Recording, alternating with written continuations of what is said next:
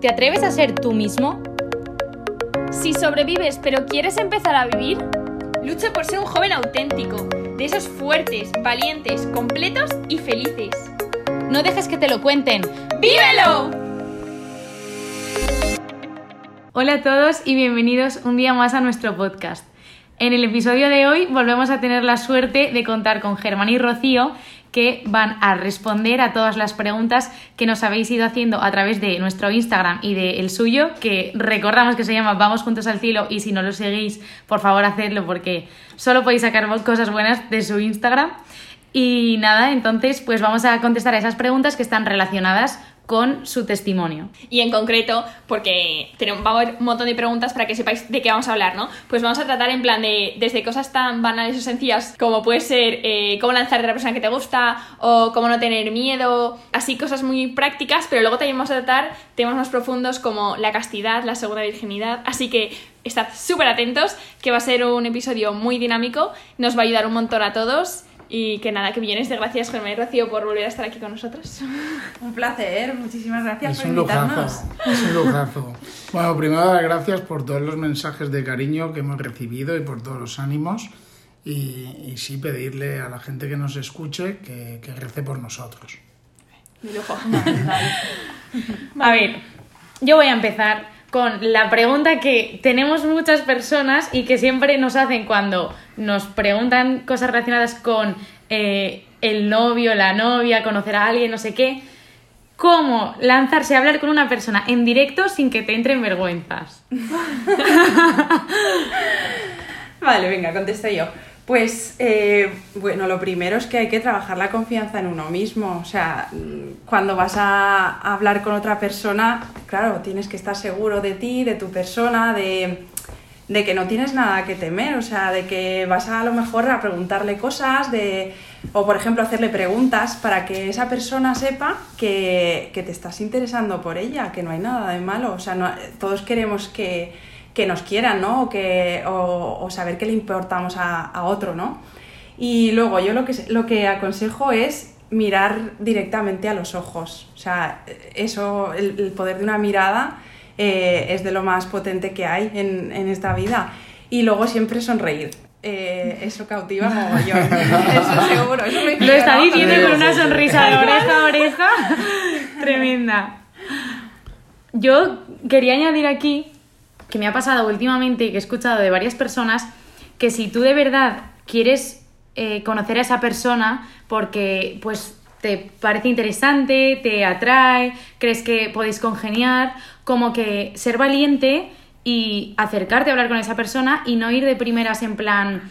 eh, porque lo que yo he escuchado ha sido a, a un amigo o a una amiga que le decía, tanteala a ver qué tal está, no sé qué, a ver si está receptiva, ¿sabes? Es como que eso está bien para saber en qué situación se encuentra la persona, pero no puede ser, no puede ser que tú te lances a hablar con esa persona solamente si estás 90% seguro de que esa persona te va a decir, sí, vamos a empezar algo, ¿no? Entonces es como que también hay que ser un poco valiente de decir, eh, voy a intentarlo porque me gusta y, y a ver qué pasa, ¿no? Vamos, que hay que ser valientes. Valientes y abiertos, o sea, porque en realidad te pueden dar calabazas, o sea, Claro. te pueden decir que no, pero que... entiendo también que, que antes de empezar una relación se tiene que fraguar una amistad. Sí. Con lo cual, en esa amistad tú ya vas viendo un poco, ¿no? Eh, si la otra persona es, te corresponde en ese deseo. Total. Claro, es el conocerse, lo que hemos dicho antes, el hacerle preguntas, eh, el interesarse por su vida al final. Y, y así te vas también relajando y, y- y viendo que no es tan imposible eh, tener una relación con esa persona. Yo quería relacionar con esto, justo lo que ha dicho Lourdes, haceros la siguiente pregunta, que va especialmente a Rocío, ¿no? Que porque a ti te preguntaron si tu corazón, cómo estaba tu corazón. Sí. Entonces eh, tú dijiste que tu corazón estaba receptivo. Vale. Y la pregunta es, que yo creo que es muy lógica, en plan, ¿cómo sabes que tu corazón está receptivo? O sea, ¿y cómo hacías para plasmarlo? Vale, pues a ver, claro, yo... Esto es como un examen, ¿eh? Me siento joven, joven de verdad. Madre mía. A ver, eh, bueno, pues claro, yo después de la relación que tuve, tardé en recuperarme, ¿no? Y, y tardé pues como un año porque en ese año no quería oír hablar de chicos, no me fijaba en ellos. Eh, no, no, no sé. Entonces, me acuerdo, esto es una anécdota tonta para que os riáis, y yo trabajaba en una farmacia, ¿no? Y, y esto no lo sabes. Exclusiva. Entonces eh, vino, vino un cliente habitual que, que era bombero y era muy guapo, la verdad. Y, y entonces, no sé, se me aceleró el corazón. Tuve la típica reacción fisiológica de cuando te gusta alguien, pero que no lo puedes controlar, ¿no? Y entonces en ese momento me di cuenta que ya me, o sea, como que ya estaba un poco más receptiva a los chicos, ¿no? Y, y claro, pues durante todo ese año, eh, pues ya empecé a recobrar, pues eso, más alegría, pues a salir más, a, a un poco a, a, a sí que estar más pendiente de los chicos que, que ves en tu, bueno, pues cuando sales, ¿no?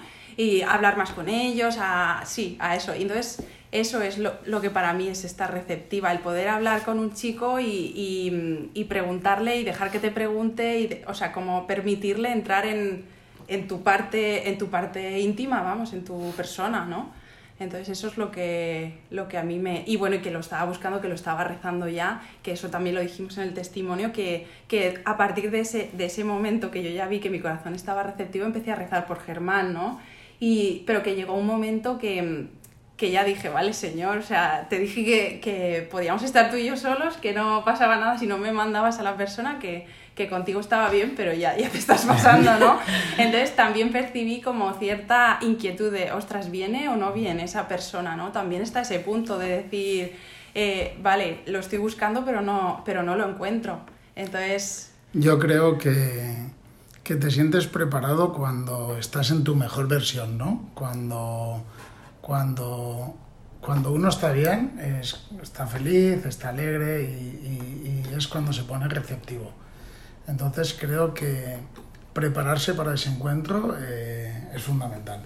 sí, el trabajarte tu persona, el, el intentar ser lo mejor posible, ¿no? En todos los, todos los campos. Qué fuerte. Sí, bueno, yo voy a hacer la pregunta porque ya estáis empezando a responderla, pero ahora íbamos a preguntar relacionado con esto que si nos podéis dar algún consejo para esperar sin desesperar y a la vez actuar en plan, porque es lo que a veces dices en plan, yo estoy aquí esperando a ver que llega alguien, pero adiós rogando y con el mazo dando, ¿no? O sea, hay que hacer algo. Yo es que no soy el más indicado para responder esto porque como solo tuve que esperar 48 horas, pero bueno, supongo que... A ver, primero sí que esperaste los seis meses de Santiago. Lo- los seis Esos- meses creo que me ayudan a mí para prepararme para, la- para la mejor versión. Quizás sin haber pasado esos seis meses en los que me preparé, pues estudiando, eh, rezando, eh, haciendo deporte, pues esto mm, es lo que me llevó a ilusionarme y a buscar, ¿no? Y a buscar ese amor, anhelar ese amor verdadero, no y, y- y- ese, por eso digo que, que buscar la mejor versión y prepararte para ese encuentro. Pues sí, porque al final eh, con esa mejor versión es con lo que sumas a, a la otra persona. Yo me acuerdo que Germán me lo dijo eh, cuando nos estábamos conociendo, ¿no? Me dijiste, o sea, que nos, nos fuimos contando pues lo que, lo que íbamos buscando en la, en la otra persona, ¿no? Y me dijiste, no, aquí Rocío venimos a sumar, o sea, en el momento restes o pues es que no funciona, ¿no? Y, y es que, claro, la otra persona no viene a cubrir ninguna carencia tuya. O sea, es para que los dos, en la mejor versión, suméis más que los dos por separado. Claro, Entonces, ni en una relación de, de noviazgo uno tiene, no tiene por qué estar por estar o aguantar por el tiempo que lleve. Una relación de noviazgo es un tiempo de discernimiento y de camino, pero no te obliga a nada. Por eso yo le decía a Rocío que nos teníamos que encontrar y que nuestra relación fuera que nos sumara, es decir, que yo la aportara a ella y le hiciera crecer en algo y que ella me hiciera crecer algo en mí. Hmm. Sí, y, y bueno, y mientras tanto, a ver, si no lo conoces todavía, pues a mí hay una frase que me gusta mucho que es la de, la de trabajar como si todo dependiera de ti confiar como si todo dependiera de Dios, que es la realidad. Entonces, pues tú haz todo lo que puedas, eh, pues sal, relacionate, está abier- estate abierto o abierta a, a la gente, a conocer gente nueva, a a no prejuzgar, porque a veces te viene alguien y dices, "Est- este o esta no, o sea, eh, y le juzgas a lo mejor pues por el físico o por a lo que se dedica o porque le has visto relacionarse con no sé quién y ya lo has catalogado como, le has puesto una etiqueta, ¿no? Y eso es lo peor que podemos hacer, entonces, eh, pues eso, confiar también en que, en que al final va a pasar lo que tenga que pasar, que tu persona está por ahí y que va a venir cuando Dios quiera, pero sí que estate preparada o preparado, eh, pues cultivando tu persona y tu mejor versión. Y siendo proactivos. Muy bien. Correcto. Te encanta esa Me palabra. encanta. ¿eh? me encanta. Vale, yo eh, quería hacer lo de que has dicho, como prepararte y todo eso. Ujú. Tú, es verdad que le dijiste, o sea, lo que has dicho como que todo depende, o sea, haz como si todo dependiera de ti, sino que todo depende de Dios. Vale. Tú, es verdad que en un momento de tu vida le dijiste como un sí rotundo a Dios. Ajá. Entonces, eh, ¿cómo lo hiciste? Porque ese confiar al 100% no es fácil, pero yo creo que te ayudó pues a relajarte, a cambiar tu vida y a no desesperar, ¿no? Confiar plenamente. Sí, sí, a ver, eh, pues yo sé sí, se lo di al Señor porque, como dije en el testimonio, pues me sentía amada, me sentía amada primero por Él, ¿no? Entonces era como una respuesta que yo, que yo le tenía que dar, pero, pero tenía miedo, entonces... eh, porque estaba, yo veía que mi respuesta a Dios no era tan total como el amor total que había recibido de Él, ¿no? Entonces, eh, pensé, me acordé de una frase que me decían mucho en, en dirección espiritual, que Dios lo pide todo pero no lo toma todo. Y, y es que eso es así, o sea, el Señor eh, quiere tu sí primero y os lo voy a explicar con, con un símil que, que creo que os va a ayudar. Mire, yo cuando iba al instituto eh, me fui a hacer una actividad antes de entrar a la universidad, a hacer una actividad de orientación, que con un mapa y una brújula, ¿no? Entonces nos fuimos ahí unos cuantos, tal, y te dejan en medio del bosque con un mapa eh, señalizado, claro, y con una brújula. Entonces, eh, te dicen dónde estás en el mapa, eh, de dónde partes y a dónde tienes que ir. Entonces, ahí te dejan y tú te apañas. ¿Qué es lo primero que hay que hacer cuando, hace, cuando te dejan así, no? Lo primero es orientar, o sea, localizar con la brújula el norte en tu mapa, ¿no? Entonces, tienes que primero orientar el mapa y poner el norte, porque y ya a partir de ahí ya puedes ir a cualquier sitio, ¿no? Eh, pero sin ese orientar, eh, tú puedes estar dando mil vueltas que no vas a encontrar nada. O sea, imagínate perdido en medio del bosque y no, y no. Te puedes, dice, no, según mi, a lo mejor eh, tengo intuición y puedo. No, o sea, ni de broma. Entonces, eh, ese poner el norte en tu mapa es el sí que tú le tienes que dar a Dios. Y a partir de ahí ya podrás ir a cualquier sitio. O sea, igual te, des- igual te equivocas, ¿eh? Porque nos podemos equivocar. Pero sí que Dios, que es la brújula, te va a reconducir a- al camino donde, donde tienes que ir, ¿no? Eh, y, y por eso, no sé, o sea, es que no sé si ha quedado claro, pero, pero es que si no has Hablas muy puesto- bonito, sí. No, no, que si no has puesto el norte, eh, realmente puedes, puedes estar años buscando, o sea, buscando y no encontrando. Sí, lo que pasa es que hay veces que sientes que ese sí es como saltar a un precipicio. Por lo menos yo lo he sentido alguna vez así, ¿no? Al final luego vas conociendo al Señor, ¿no? Pero ves un precipicio y te da como miedo lanzarte. Cuando te lanzas te das cuenta que es un escaloncito. Pero sí es verdad que ves un precipicio. Entonces, eh, como que nos cuesta decir un sí mayúsculo, pero cuando tú das ese sí mayúsculo, lo que decía Fati, que descansas, pero que en realidad luego te das cuenta que no, que ese sí no es tan grande. E- Es el miedo Ya. que tú te has creado, que te lo has hecho gigante, pero es decirle un sí a tu padre, ¿sabes? Es, Claro, pero por eso, por eso decimos que, que Dios lo pide todo, pero no lo toma Ya. todo. O sea, esa es, esa es la frase, sí. Y que luego que, si- que sin ese sí es como que Dios no puede mostrarte toda la belleza y todas las gracias que te quiere regalar en tu vida. Entonces, por eso os animamos a, a Ahora dar el sí. paso, a tiraros a la piscina. Y hay veces que nos, nos preguntan, porque tienen la inquietud en, en la vocación, ¿no? Pues como tenía Rocío, ese miedo a que le llamara una vida consagrada. Y dices, si Dios, que es el creador, el que te ha hecho a ti, y te ha hecho a ti pensando en ti, sabe que es lo mejor para ti, no tengas miedo tampoco a dar un sí a una vida consagrada, porque Él quizás a lo mejor te ha hecho para eso. O no tengas sí a enfrentarte a, o, o a empezar un matrimonio, porque hay gente también que le da miedo el matrimonio. No te dé miedo, si Jesús se hace presente en él, ¿no? Pues Vale, vale. Me ha encantado. Brutal. O sea, el símil de la brújula es increíble, ¿eh? Todo se ordena. Hablando de ordenar, creo que podemos hablar, empezar a hablar de preguntas un poco así más tochas, en plan ordenar la sexualidad. Entonces, primera pregunta. ¿Qué empezamos? Hombre, pues empezamos por saber qué es la castidad. Paso palabra. Como dice el público. Pues para mí la castidad es el entrenamiento necesario para prepararnos a un don de Dios, que como es la sexualidad, entendida en el sacramento en el que Él participa. Entender la sexualidad como se entiende hoy en día en el mundo mundano es como ir con un Ferrari a 40 por hora. La sexualidad que Dios creador ha pensado es ese Ferrari que pones a 300 por hora. Me niego a pilotar un Ferrari a 40 por hora. Quiero pilotar un Ferrari a 300 por hora. Y sacarle Porque- todo su partido, o sea, Sacarle todo el disfrutar partido, de esa porque- conducción tan especial que Claro, tiene un porque Ferrari. Ferrari está preparado para eso, no para ir a 40 por hora. Pues creo que la sexualidad igual eh, eh, se está dando en un orden carnal, psicológico y de amor, pero no- en una plenitud en la que también participa la parte espiritual. Por ejemplo, también un ejemplo que, que a mí me ha ayudado mucho es como eh, es un tiempo de entrenamiento en el que te preparan. No es lo mismo jugar un partido de fútbol en un entrenamiento que jugar una final de Champions League.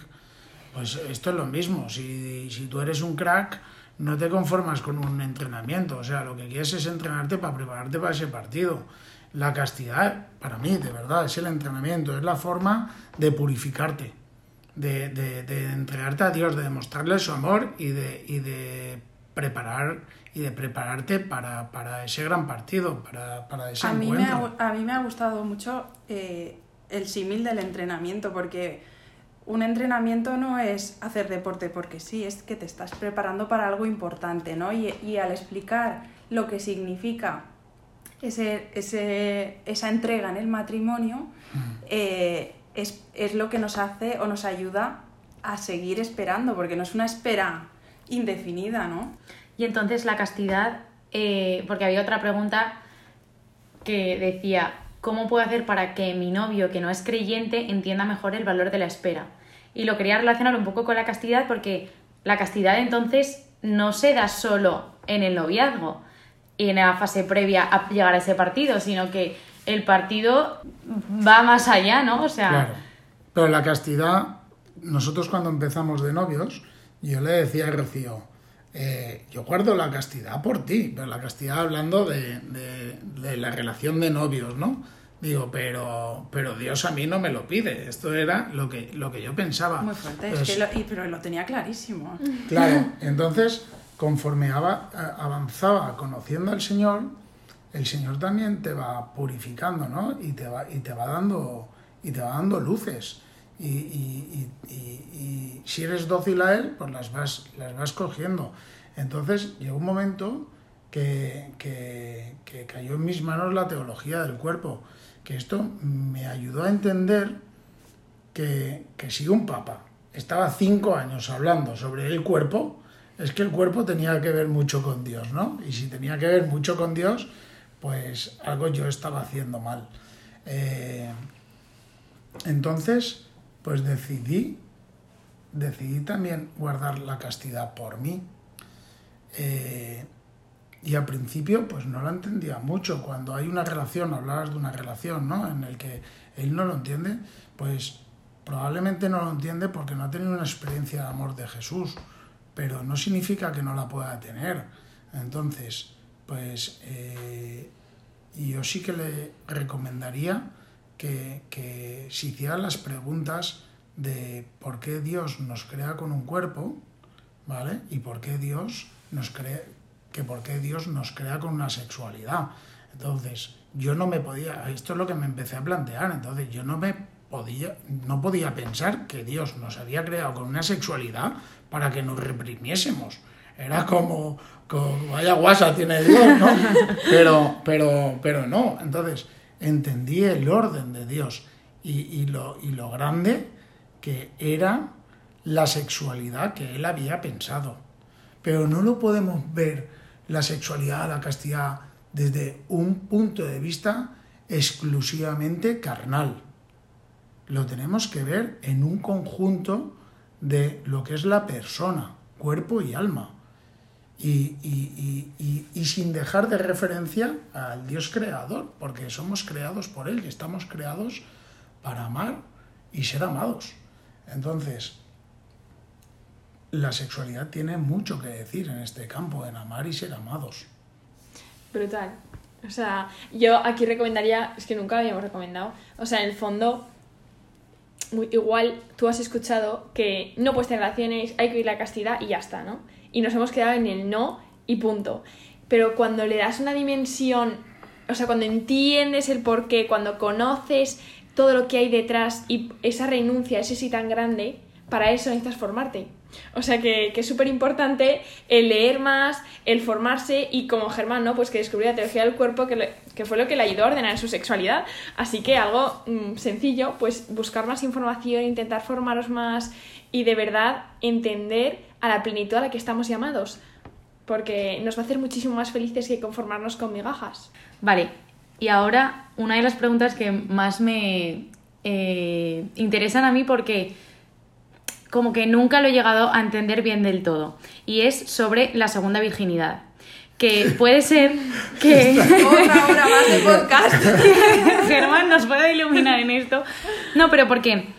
Primero porque a lo mejor suena para alguien que no es católico y que sí que conoce que los cristianos buscamos, o sea, entendemos el valor de la espera por todo ese sí mayor que ya hemos estado hablando, puede sonar como tipo excusa, rollo, bueno, tengo la segunda virginidad, ¿sabes? Como pero, comodín. Claro, comodín del eh, pero no, pero, o sea, si, o sea, la virginidad es algo tan precioso que tiene la persona, tío, que exista una segunda virginidad Es que regalo. tiene el mismo valor que la primera, ¿no? Entonces, por ahí, ahí o yo más, necesito... porque es entendida. Cuando uno ya no tiene su virginidad, el entender la segunda virginidad es amarla más, porque entiendes la joya y la preciosidad de lo que es la virginidad. ¿no? Pero entonces, así un poco para picar Vale. un poco, ¿la segunda virginidad está aceptada por la iglesia? Venga, te, te respondo, te respondo. Mira, para ponerte en antecedentes, para hablar de este tema tenemos que tener presente quién es Dios, quién es nuestro Dios. Y para Dios no hay nada imposible. Dios creó el mundo en seis días y el séptimo descansó. Dios separó las aguas para que pasara el pueblo de Israel. Nuestro Dios también resucitó a su Hijo Jesucristo. Entonces, de aquí entendemos que para Dios es muy fácil darnos una segunda virginidad si hizo todas estas cosas, ¿no? Y sabemos, porque así nos lo dice su palabra, que el Señor hace nuevas todas las cosas. Aquí está lo del hombre viejo, hombre nuevo. La virginidad 2.0 que hablamos.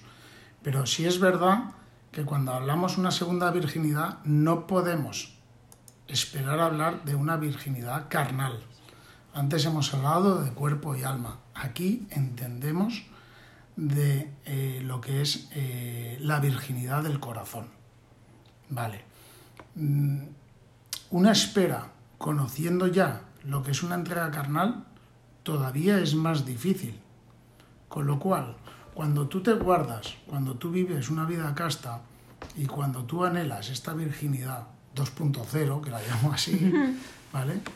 Pues la empiezas a apreciar y, la amas, llegas a amarla. Yo recuerdo cuando, cuando éramos novios y que ya guardaba yo mi castidad, eran tantos los sacrificios, eran tantas las renuncias y eran tantas veces, tantas veces las que fui tentado y superé esa tentación que, o sea, yo pensaba como hombre, si ahora tuviera una oportunidad de acostarme con alguien, no le entregaría todo este esfuerzo. Pero, pero ya quita, o sea, separando el plano de Dios, que no puedes separar porque, porque lo guardas como parte de ese amor a Él, pero, pero lo quieres tanto y te ha costado tanto, que ¿cómo lo vas a entregar a quién? ¿Quién se lo merece, no?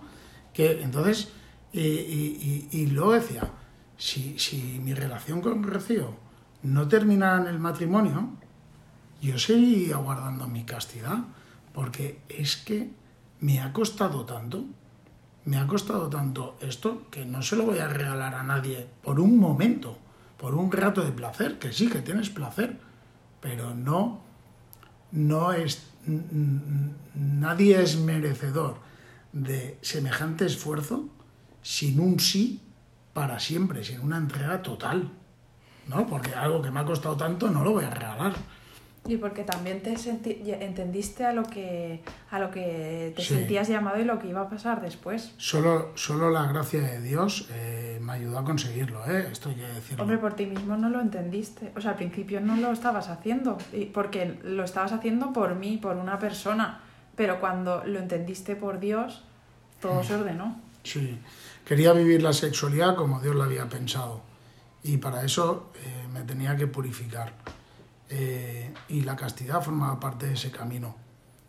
Eh, me ayudó mucho eh, cultivar virtudes como la paciencia, la espera y sobre todo una cosa que te da la Virginidad 2.0, que es la pureza de intención. También hay que decir que antes no lo hemos dicho con la castidad, que la castidad no solo cuando es uno soltero, ¿eh? en determinados matrimonios, por enfermedades o por situaciones o por eh, riesgos ante un embarazo o algo de eso, también se viven momentos de, castidad ¿eh? y, te ayuda y, te ayuda también en, en tu noviazgo a haber guardado esta castidad, pues si alguna vez eh, eh, pues en tu matrimonio te ves que tienes que guardar esos momentos de, silencio. El Papa Francisco leí hace poco que decía, no hay santo que no tenga un pasado y por eso no hay pecador que no tenga un futuro. Qué bonito. Qué bonito. Me has convencido, Germán. Qué bonito. No, pero que quiere decir que, Que sí, que sí. que sí, el, el pensar como todo arrancar, ¿no? el abismo, ah, vivir la castidad, claro, si lo vives ahí como, como una norma, como una flagelación, claro que te va a costar, pero cuando tú lo vives desde el amor y, y- y- y haces esa renuncia por amor y para entregarte, para, para entregarte a otra persona eh, de una forma más total, que, o sea, para demostrarle ya un gran amor, o sea, nosotros por nuestra debilidad, claro, pues si te gusta un chico y lo quieres, ¿por qué no te vas a acostar con él? Sí, fenomenal, porque al final darte en un sí total, en un sí total es mucho mayor, entonces no renuncio a lo mucho mayor. Y el Señor, de verdad, cuando hablaba, el Señor hace nueva todas las cosas. No sé si está bien contarlo por aquí, pero, pero yo recuerdo nuestro primer encuentro y, yo temblaba, o sea, que era, fue como súper especial, pero fue un regalo, ¿no? Ofrecerle a Rocío y al Señor todas esas renuncias, que no es poco, o sea, creo que es una demostración de amor muy, muy grande. Es que eso sí que es amor. o sea, bueno, después de toda esta teología o esta espiritualidad y preguntas súper profundas, queríamos acabar un poco más light y hacer dos preguntas eh, así más entretenidas, menos profundas, pero que a todos nos encantaría saber. Entonces, Esta también es la, re- la pregunta del millón, o sea, chan chan, ¿cómo saber si ese es tu chico o tu chica? Pues mira, a mí me hace mucha gracia cuando vienen y te preguntan, ay, ¿qué te parece el chico este y tal? Y no sé, es guapo, tal, es rubio, tal. Sois buenísimas preguntando esto. Yo digo, pero es que no me lo tienes que preguntar a mí, lo que me parezca. Eh, vete al sagrario, pregúntaselo a Jesús, ¿sabes? Es, eh, esto es importante. Y, y el Señor te da señales, ¿no? Eh, va- vas conduciendo, tú dices, ah, yo conduzco muy bien, este es mi chico, ¿no? Y, y- y por mucho que sepas conducir, si no atiendes a las señales, pues acabas piñado, ¿no? pues esto es lo mismo, pues cuando empieces una relación de noviazgo, pregúntale a Jesús, ves al sagrario y pregúntale, y él te dará señales, pero haz caso a esas señales, porque si no acabas piñado. Y la- las señales, o sea, la- el signo para saber si las señales o no, es la, es la paz que te da, Sí. ¿no? O sea, si, si te da paz cuando tú preguntas al Señor, eh, te da paz esa respuesta, ¿no? Y, y Él es muy claro, o sea, es, es que es al mejor al que le podemos preguntar. Sí. Oye, creo que es una, una respuesta que igual no sé si todos queríamos esa, pero eh, es, la más, es la más verdadera.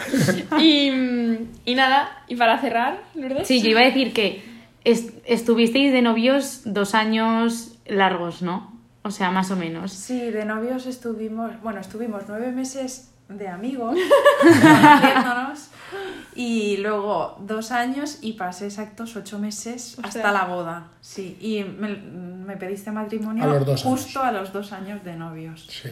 Y en ese tiempo de noviazgo, aparte de todo lo que ya hemos hablado de la castidad, de pues todas las cosas importantes, ¿qué es aquello que diríais que habéis aprendido más? En plan, o, o lo que creéis que es imprescindible durante tanto el noviazgo como el matrimonio, aparte de la castidad.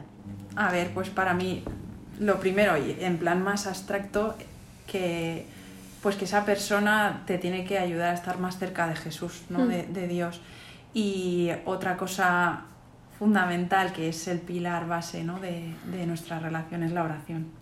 Por separado, o sea, cada uno con Dios y la oración juntos, que es Sí. lo que más hemos hecho ¿no? Tengo en que decir, Rocío y yo, aparte de rezar el rosario, que buscábamos rincones bonitos de la ciudad para rezar el rosario, sí es verdad que algunas veces cuando pues teníamos alguna discrepancia o alguna cosa, entrábamos en la sacristía y le pedíamos al sacerdote que ofreciera la misa por una relación de novios, por nosotros. Y el sacerdote eh, nombraba a los difuntos y decía, por una relación. Los difuntos y a eh, nosotros. eh, Pero no solo cuando estábamos mal, también cuando estábamos bien. sí, en nuestros aniversarios y demás. Y una cosa que nos ayudó mucho fue el perdón. En una charla eh, escuché ¿no? que, que Jesús en las últimas cosas que dice cuando va a morir, eh, imagínate, clavaron una cruz. Yo no lo hubiera dicho ni de asomo, pero dice, Padre, perdónalos porque no saben lo que hacen. Y creo que el Señor nos da aquí una gran lección no solo a los matrimonios, sino también a los novios, ¿no? Que, que nuestra relación tiene que pasar siempre, o tiene que estar presente siempre el perdón. Es el mayor acto de amor, ¿no? Oh, bonito, bonito, Creo que ha sido un broche de oro, ¿no? Para el Total. episodio. O sea, brutal. Millones de gracias, de verdad. Creo que ha ayudado muchísimo. Eh, esto hay que ponerse en bucle porque... Sí, vamos a, vamos, vamos a poner como el orden de las preguntas para que cuando la gente necesite respuestas a esas preguntas, vaya, minuto no sé qué, ¿qué es la castidad? Oye, lo haremos. Pues Qué oye, bueno. millones de gracias, Gemma y Rocío, por todo lo que habéis hecho por nosotras, por grabar estos episodios, de verdad, que mil, mil gracias. Ya nos publiquen la nota.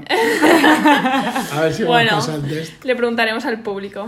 Gracias a vosotras. nota. La verdad, nos, nos ha encantado compartir estos Sí, sí, sí, sí. domingos con vosotras. Y, y bueno, que estamos para lo que necesitéis, para cualquier pregunta, para lo que sea en un futuro. Y contad siempre con nuestra amistad. Qué monos. Muchísimas gracias. Les podéis escribir en arroba vamos juntos hacia el cielo, ¿vale? En Instagram. Así que cada vez lo decimos de una forma. Sí. Así que nada, oye, millones de gracias por llegar hasta aquí. Feliz semana a todos y nos vemos el lunes que viene con más. Hasta luego. Hasta luego. Adiós.